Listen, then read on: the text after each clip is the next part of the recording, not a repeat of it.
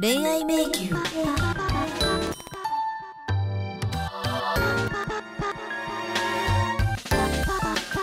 この番組は恋愛に迷った地方在住の女性に送る婚活サプリメント。年を重ねるたび恋愛に臆病になっている状況を脱却するために私リカ子42歳が寿を目指して似た境遇の友人やアドバイザーを迎えて女に磨きをかける。今日も地方ならではのリアルトークをお届けしていきます。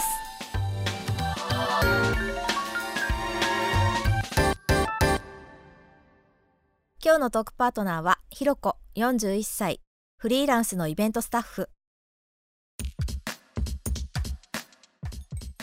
ひろこさんが来てくれました。ひろこです。お願いします。お願いしますなんかこの前、うん。りかこさんとうん。ご飯食べたじゃないですか、はいはい。あれ8ヶ月ぶりぐらいに、あのまあ、お酒はなかったけど、うん。夜ご飯を食べて、誰かとね外でものすごい元気が出てあそれはよかった、なんだろうこの幸せ感と思って、それだけなんか煮詰まってたっていうか、そんな去年2020年だったなって改めて思ってうん、うん、なんかあそこからすごくこう元気出ました。そう言ってもらえるとすごく嬉しいです。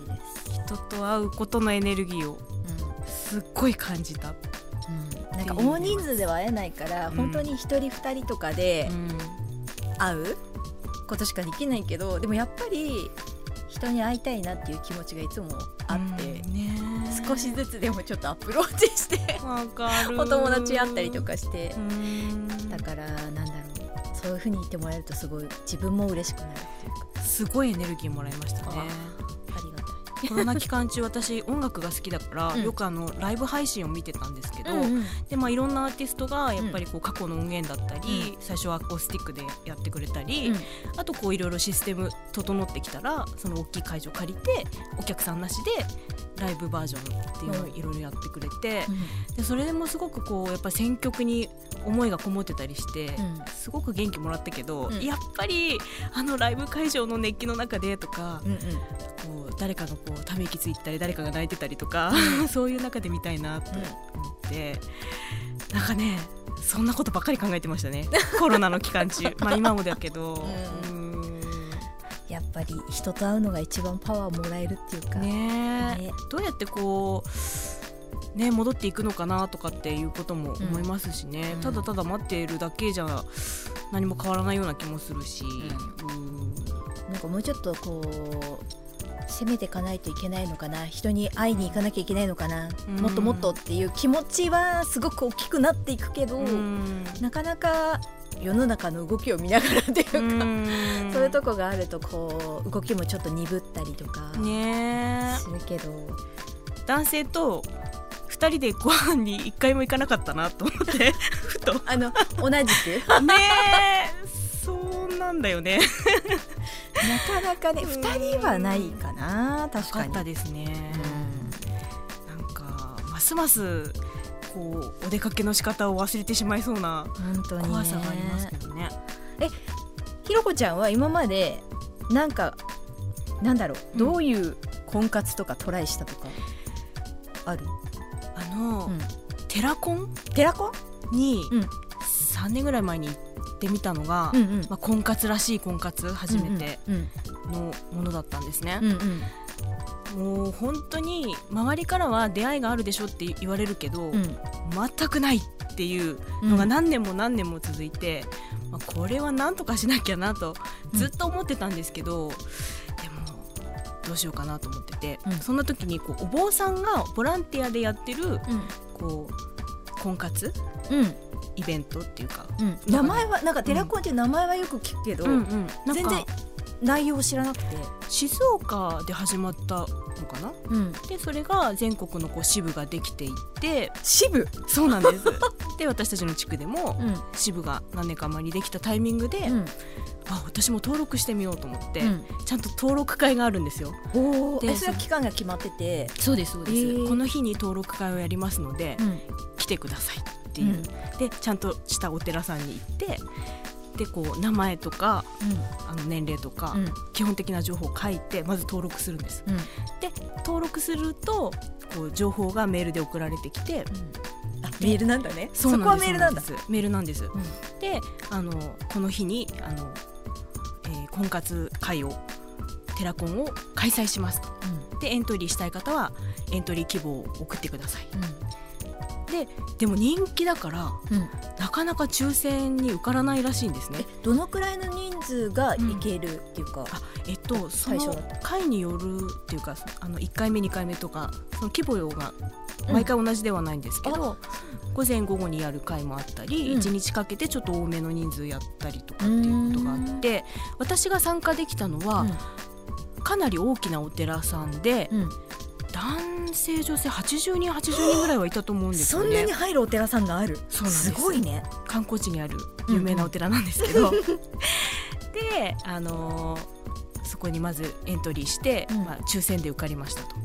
でその参加の仕方が送られてくんですけど、うん。まずこうエントリーシートっていうんですか、うん。自分近い。自分の自己紹介シートを自作しなくちゃいけなくてうん。名前年齢ニックネーム好きなものとか、あと兄弟構成とかおなんか譲れないものとか。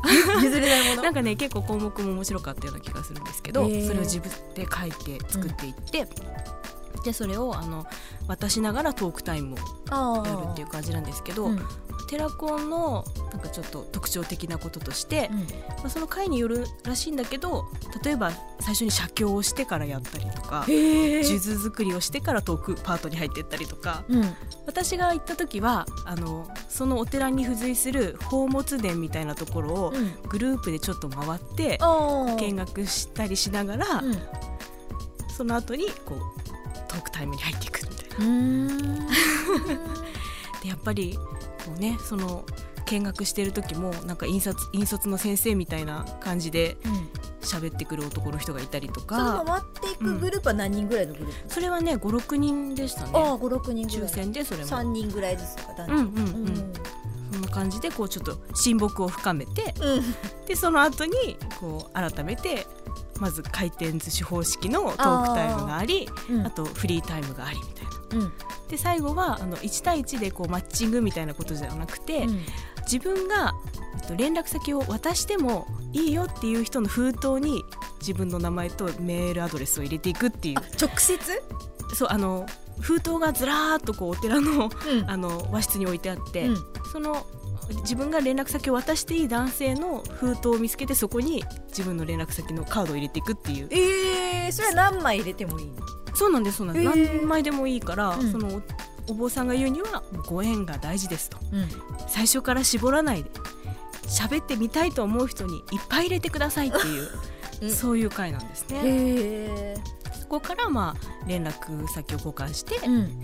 まあ、会ったりとかお電話番号を交換したりとかうん。っていうことになっていくシステムでしたね。うん。そういう感じなんですね、うんうんうん。えじゃあもう男性も女性もお互いにもうそれぞれもうどんどん入れていく。そうですそうです。あまずこう男性の封筒が並んだ部屋に女性が入っていって、で男性は男性で女性の封筒が並んだ部屋にうん。自分のカードを入れていくみたいじゃあいっぱい入ってたら嬉しいみたいな。ななんかね熱い人とかいましたね。もう目に見えて。人気だなこの人みたうんいなきっとあの人熱いねみたいな。へうーんありましたえね。なんかすっごい疲れるんですよ一日やるから。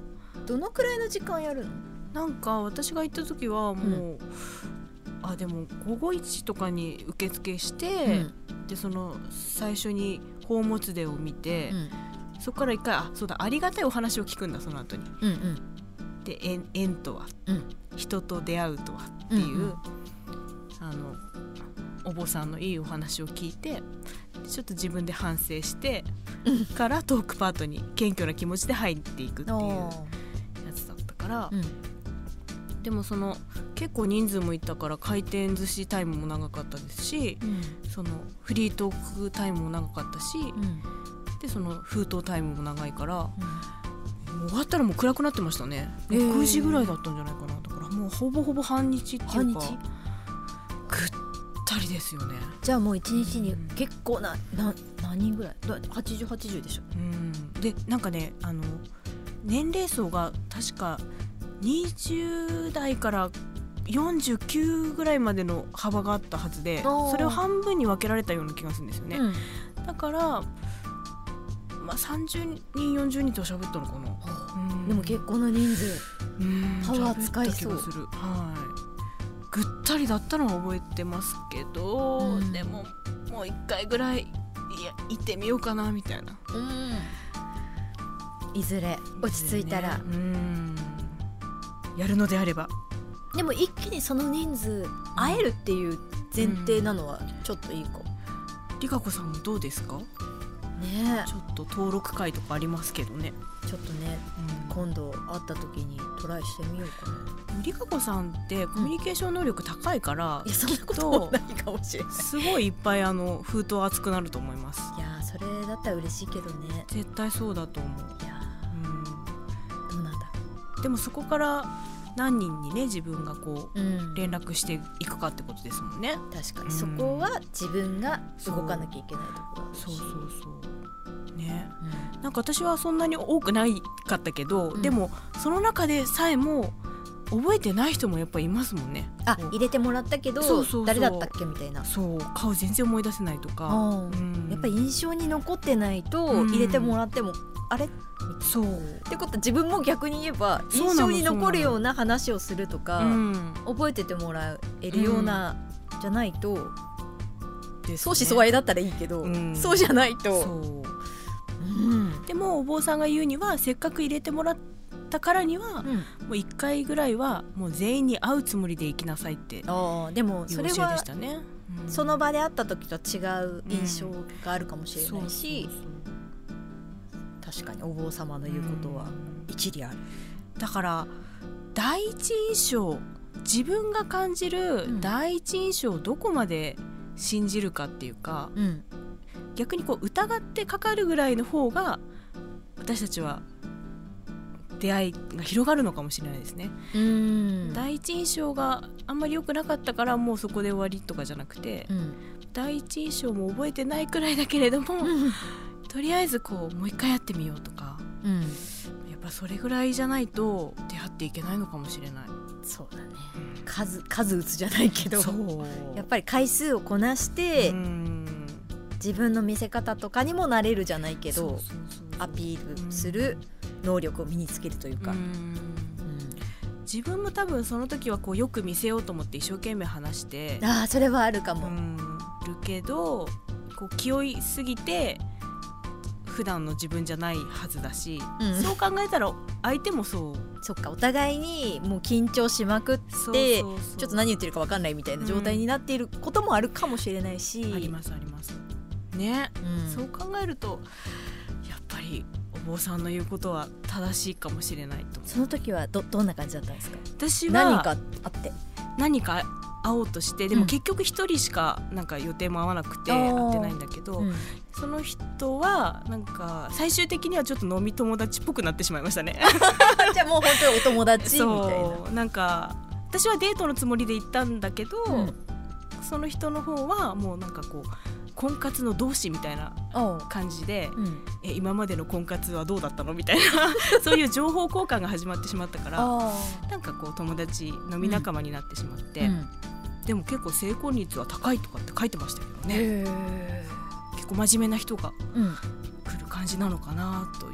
まあでも抽選でね、うん。なるぐらいだし結構みんなその気で行く人が多ねそうな、でもそうやってなんだろう不特定多数の人に一気に会えちゃう世の中がまたうん。早く来てほしいなって思っちゃう、まあ本当にそれはそうですよね、だってね今なんかその回もオンラインを作るかみたいな動きもあるみたいだけど、うん。